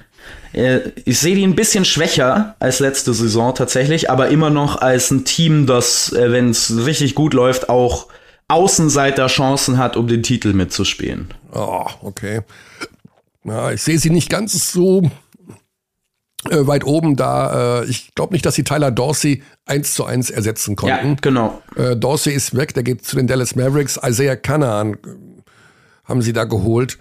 Äh, Finde ich nicht gut. Also ganz im Ernst. Oh, ist, ist ein dann, guter da, Offensivspieler, aber ich weiß es nicht. Er hat auch keine gute wie, Vorbereitung wie, gespielt. Wie unser, unser Experte Birdie sagen würde, he's a dog. He's a dog, man. Also sehr kleiner Point Guard, undersized mhm. für die Eins, aber äh, sehr unangenehm. Also er ist, hat natürlich seine defensiven Probleme, aber ähm, unterschätzt mal sehr Cannon nicht. Also ja. das ist ein guter nicht. Spieler. Ja, sie haben natürlich mit Slukas, klar, das ist äh, auf der Eins sicherlich der Gesetzte. Äh, dann hast du Walkup, guter Verteidiger. Alec Peters ist eine gute Verpflichtung äh, kann werfen, also einer der berühmten Stretch-Vierer, also der bringt auch schon einiges mit. Aber ja, ich sehe, sie haben eine sehr gute Saison gespielt äh, letztes Jahr, aber ich weiß nicht, ob sie das so wiederholen können. Ich glaube, dass andere Teams sich mehr verbessert haben als Olympiakos. Also Playoffs ja, aber dieser Final Four Anwärter äh, auf dem Weg dahin, das sehe ich jetzt bei Olympiakos nicht mehr. Ich kann schon auch eine äh, Realität sehen, wo die äh, wieder ein sehr, sehr gutes Team sind, wieder eins der High-End-Teams der Liga. aber auch da hängt so ein bisschen von Variabilität ab bei ein paar Spielern. Ich bin mhm. immer noch ein Riesenfan von Tariq Black, der jetzt da als Backup Center ähm, verpflichtet wurde, aus der Türkei kommt der leider in Europa bislang nicht so sein volles Potenzial abrufen konnte aus meiner Sicht. Vielleicht ist das ja die Saison, das ist so ein bisschen eine kleine ja. Hoffnung, die da mit drin steckt. Janulis Larinzakis, der, er ist nicht ganz jung, aber relativ jung ist, griechischer ähm, Shooting Guard, glaube ich, ist auch bereit für einen Schritt nach vorne. Aber ja, ähm, ich würde auch zustimmen, die Mannschaft ist nicht ganz auf dem Level ja. der vergangenen Saison. Dein nächstes Team müsste jetzt eigentlich Fenerbahce sein. Das ist absolut korrekt. Mhm. Da hast du, hast du gut auf, äh, aufgepasst. Dimitris Situdis als neuer Coach, wahrscheinlich ähm, kann man debattieren, ob der die größte Starverpflichtung ist oder Scotty Wilbekin. Ähm, Mannschaft ist, äh, finde ich, im Kern wesentlich verbessert ja. zur Vorsaison. Ähm, Scotty Wilbekin, Nick Galathes, dann interessant Nemanja Bielica, NBA-Champion liebe diesen Spieler, liebe diesen Spielertypen, ehemaliger Euroleague MVP. Mhm. Keine Ahnung, wie der in Europa jetzt ist. Also der ist nicht mehr schnell und nicht mehr wirklich zuverlässig, was seinen Gesundheitszustand angeht. Ja. Also ist auch jetzt verletzt aktuell. Ähm, ja, äh, also von Nemanja Bielica, das ist einer der ähm, Spieler mit dem höchsten Basketball-IQ, den wir haben in der Liga. Unfassbar schlauer Spieler, ähm, bewegt den Ball gut, kann werfen, kann eigentlich alles machen.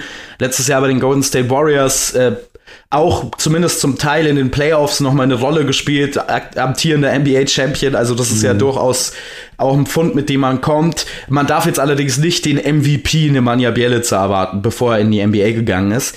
Dann übrigens auch noch, ähm, also alle Verpflichtungen sind irgendwie super interessant, die, die da getätigt wurden. Jonathan Motley von Kuban Krasnodar hat im Eurocup absolut dominiert. Das war bis Krasnodar ausgeschieden ist oder äh, den Wettbewerb verlassen musste aus bekannten Gründen.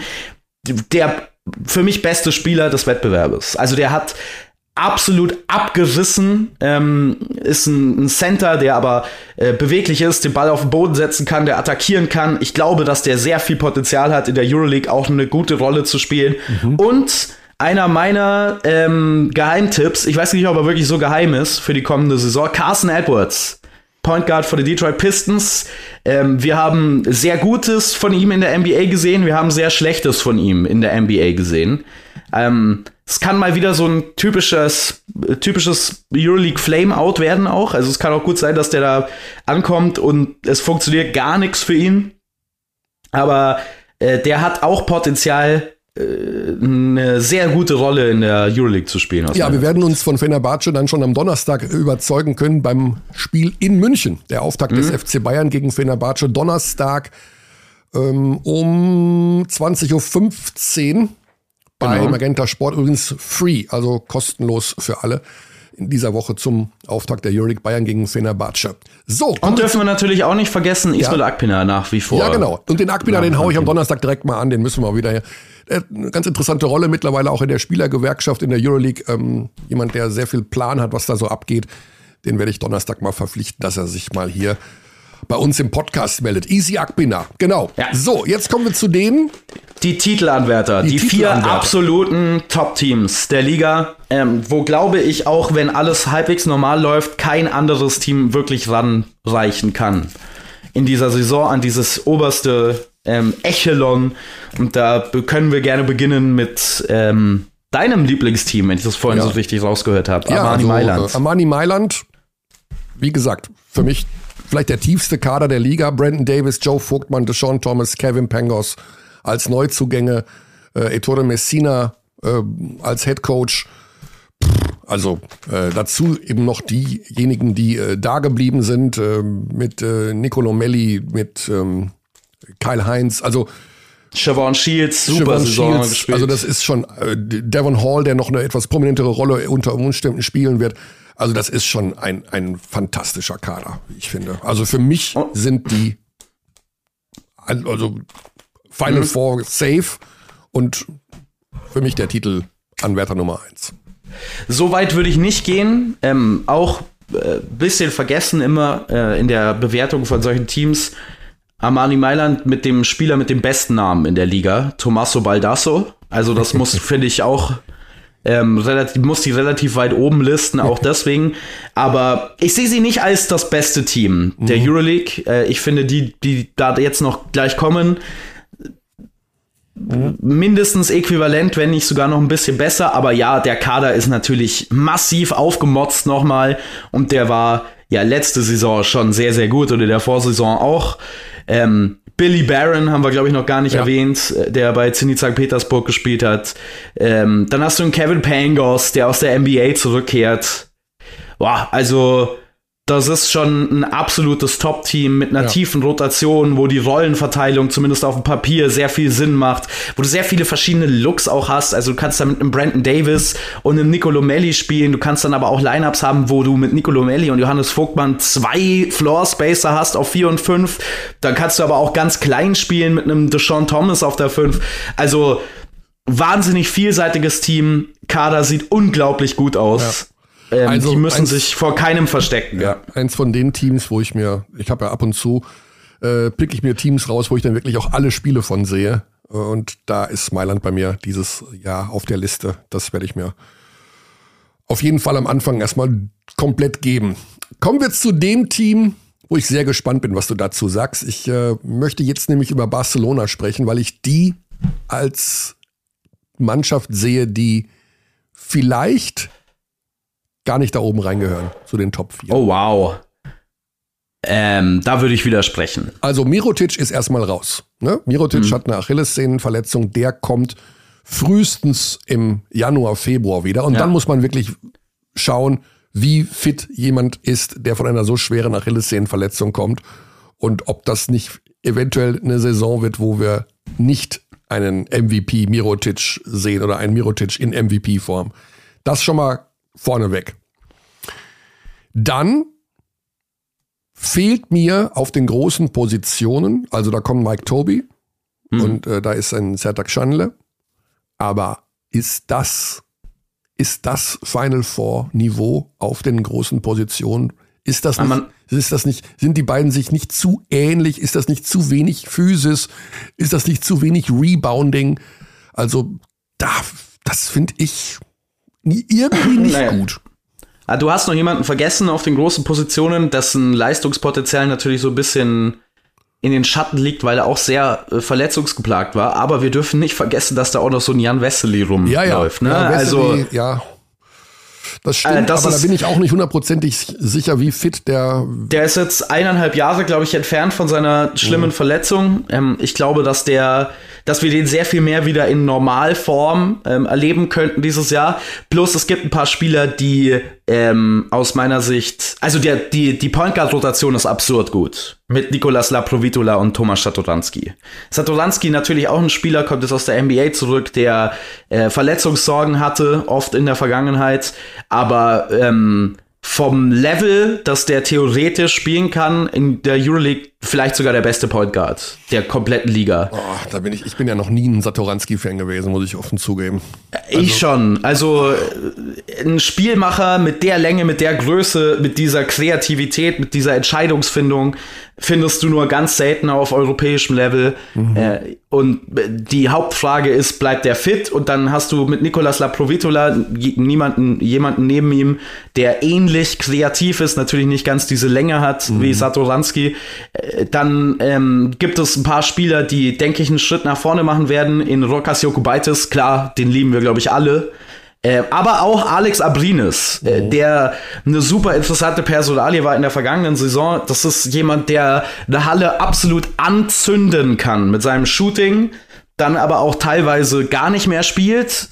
Der muss, wird mehr spielen müssen. Es ist natürlich immer so ein bisschen die Sharunas Jasikevicius Frage, ne? Also, wie viel Vertrauen bekommst du von dem? Wie viel von seinen Baraden kannst du ertragen mhm. während, während des Spiels?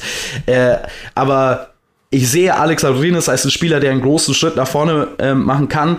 Und ich bin noch nicht, vielleicht ist das auch ein bisschen zu blauäugig von mir, besorgt, was Nikola Mirotic angeht, weil wie du gesagt hast, der sollte eigentlich genug ähm, Zeit haben, um zu den Playoffs wieder fit zu sein. Und wenn der Kader so funktioniert, wie es für mich auf dem Papier aussieht und man einen fitten Nikola Mirotic hat, dann ist das wieder ein Team, das absolut für mich in ja. diese Top-Contender gehört. Fragezeichen noch bei Corey Higgins, der kommt nach ewig langer Verletzung zurück, wird ja. aber wohl am Anfang unter Minutenrestriktionen laufen. Also die Ärzte haben gesagt ähm, zu Jasikevicius, lass den spielen, aber möglichst wenig erstmal. Ähm, muss man sehen, wie gesund Higgins überhaupt da wieder rumläuft. Ähm, ja, aber wie gesagt, ich bin ja auch nicht der ganz große Laprovitola-Fan. Also sind das irgendwie auf den Guard-Positionen. Ja, ich weiß, du liebst die alle, aber ich bin sehr, sehr gespannt, was mit Barcelona wird. Also ich, ich rank die nicht so hoch wie Mailand oder Madrid oder, oder, oder Efes, um ehrlich zu sein. Mhm. Okay. Gehen wir weiter zu, ja. zum Team des Champions, würde ich sagen. Der, Champ, der Champion, ja, wir haben, ähm, können wir uns kurz halten, weil wir schon mit Tibor ja über Effes äh, gesprochen haben. Prominenteste Neuverpflichtung Will Clyburn. Ja, ich würde sagen, er liegt in Konkurrenz mit Ante Sisic, Ante Sisic. der mir immer so, so ein bisschen übersehen wird, äh, ja. fast, ähm, der sich wirklich gut etabliert hat, auch wieder in der Euroleague.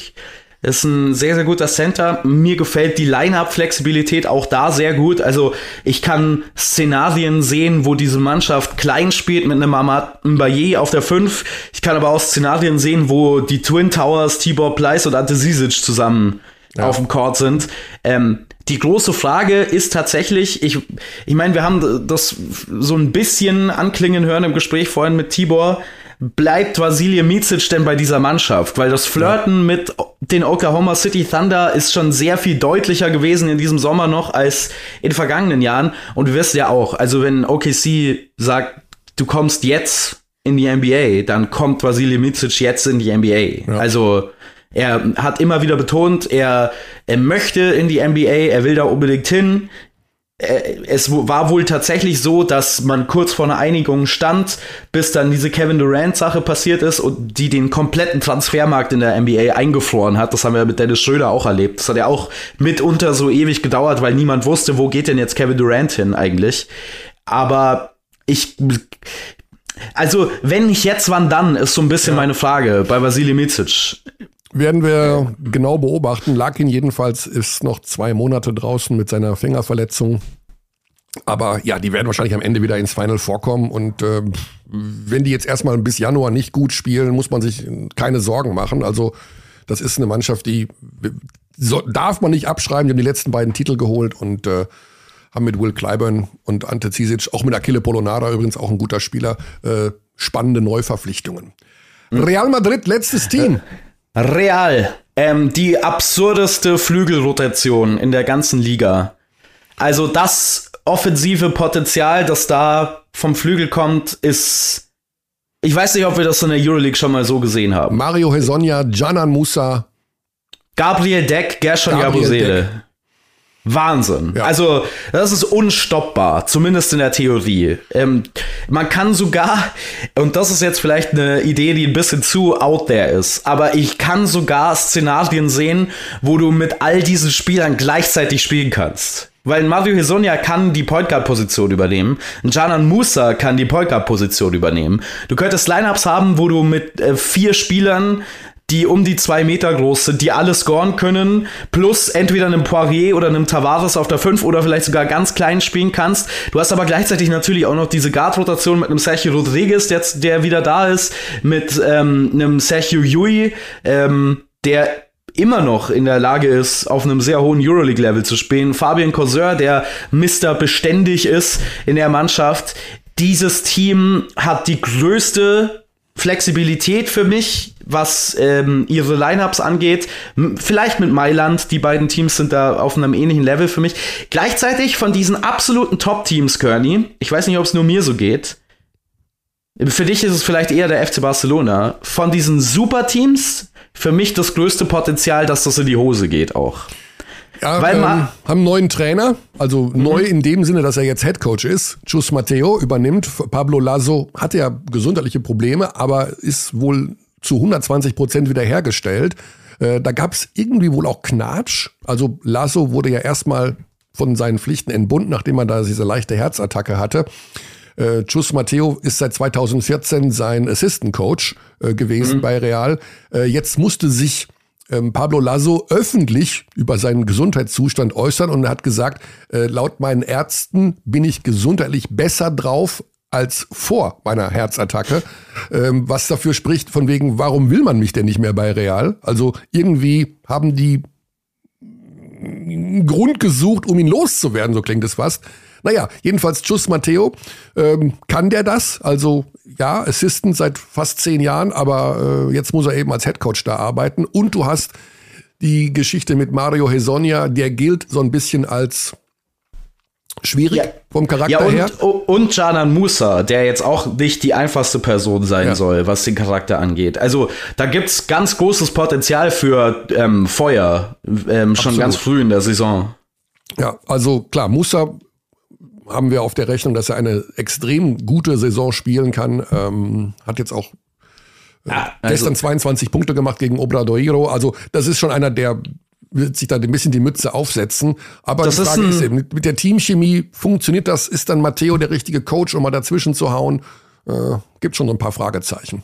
Also man darf das, glaube ich, also man kann das nicht groß genug betonen. Janan Musa ist ein NBA-Spieler. Absolut. Das ist ein NBA-Level-Spieler, der ein offensives Potenzial für diese Länge hat, für diese Größe, dass wir in Europa ganz selten sehen. Ich glaube, dass das, auch wenn alles richtig läuft, einer der MVP-Kandidaten der Liga werden wird. Den hat mhm. jetzt irgendwie noch keiner so wirklich auf dem Zettel, weil das alles so ein bisschen unglücklich verlaufen ist. Als der in Brooklyn war, war großes Chaos in der Franchise und dann ist er irgendwie so ein bisschen untergegangen da und hat sich jetzt ähm, als äh, MVP der ACB quasi wieder in die Euroleague zurückgespielt. Ähm, das ist ein absoluter Top-Spieler in der Liga für mich aus dem Stand sofort. Bei dem es aber auch sein kann, dass das alles in Flammen aufgeht, gerade ja. in Konversation mit Mario Hesonja. Also das ja. sehe ich so Teamchemie-mäßig kritisch, aber auf den Flügelpositionen, die ja die am schwersten zu besetzen Positionen im Basketball sind. Lange Flügel, die scoren können und verteidigen können. Da gibt's kein Team, das an Real Madrid ranreicht diese Saison für mich.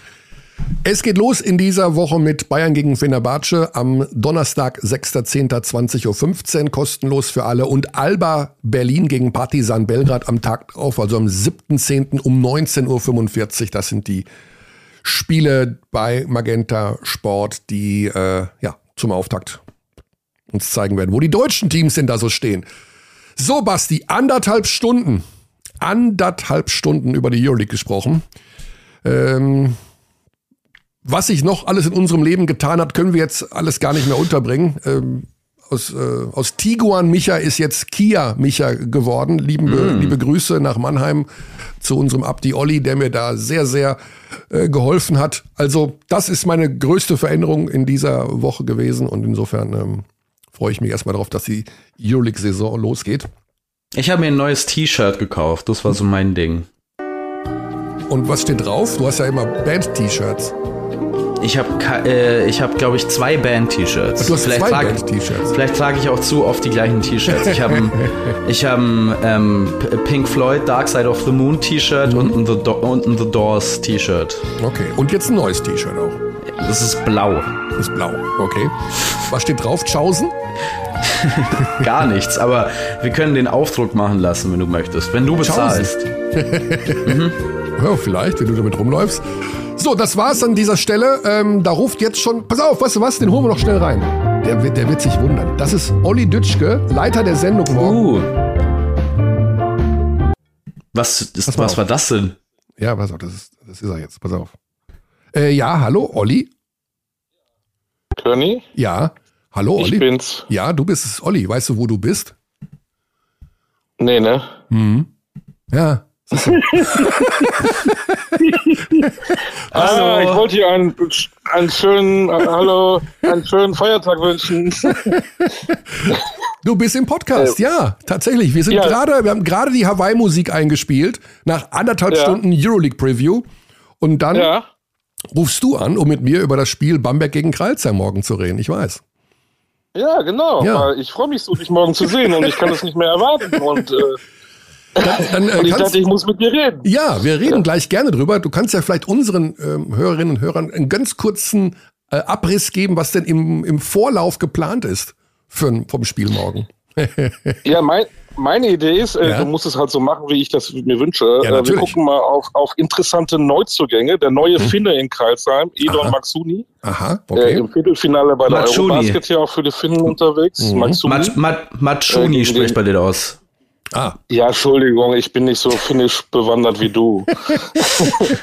äh, ausgeschieden gegen den Europameister Spanien und vielleicht den neuen Center der Bamberger, Solomon Young. Die würde ich gerne mhm. hören wollen. Okay. Und ich glaube, die Basketballwelt auch. Also bereite Absolut. dich vor, leg jetzt auf, äh, sag Sebastian Ulrich noch einen schönen Tag und dann äh, kümmerst du dich ja, Moment. um das Spiel morgen, ja? Ja, wir haben ja Freitag, ja? wir haben ja Freitag auch das Vergnügen. Wieder in Kreis, bleibst du gleich äh, in der Gegend dann? Bleibst du, fährst du direkt weiter nach Kreisheim? nee, Weil wir haben ja, ja, wir, ja, wir haben ja dann Freitag Kreisheim, gegen, gegen Göttingen. Ja, ja gegen die BG Göttingen, ja. Ja, okay. Ich habe euch beide diese Woche. Also ja. was für eine schöne Woche. Ist das immer, das ist schöner kann doch die Saison gar nicht beginnen für dich. Nein, definitiv nicht. Vielleicht höre ich dann auch am Freitagabend auch direkt wieder auf. Ja. Und äh, du darfst auch noch Werbung für deinen Podcast machen. Ja, Talking Basketball. Ja. Ähm, neue Ausgabe nächsten Montag und unser Gast wird sein Marco Pesic. Marco Pesic. Es lohnt sich. Ah, okay. Kennst du, ne? Der ist irgendwo bei euch da unten ja, in München. Ja, ich habe ihn Samstag getroffen, ganz genau. Ähm, ah, wunderbar. Gut, dann, ähm, ja, würde ich sagen, sehen wir uns morgen, ja. Olli. Oder ich freue mich. Zieh dir was Schönes an, ne? Ich ziehe mir was Schönes an und äh, dann machen wir morgen schön Bamberg gegen Kreilsheim. Wunderbar, freue ich mich. Gute Zeit. Und Grüße an Basti. Bis Gute Freitag. Nacht. Ciao. Ciao. So, das war, nochmal um die Verwirrung komplett zu machen, derjenige, der die Sendung morgen in Bamberg leitet. Olli Dütschke und der hat auch einen Podcast, gemeins gemeinsam mit Coach Koch. Haben wir schon mal drüber gesprochen. So, yes. jetzt aber dann Final. Noch einmal Hawaii und wir sagen bis nächste Woche. Mal sehen, wer da bei uns zu Gast ist. Vielleicht sollen wir Marco Pesic einladen. Konkurrenzprodukt meinst du, ja. Alles klar. Basti, gute Zeit. Euch allen, Tschaußen. egal wo und schaut wieder BBL und Euroleague. Es geht wieder los. Bis nächste Woche. Cheers. Ciao.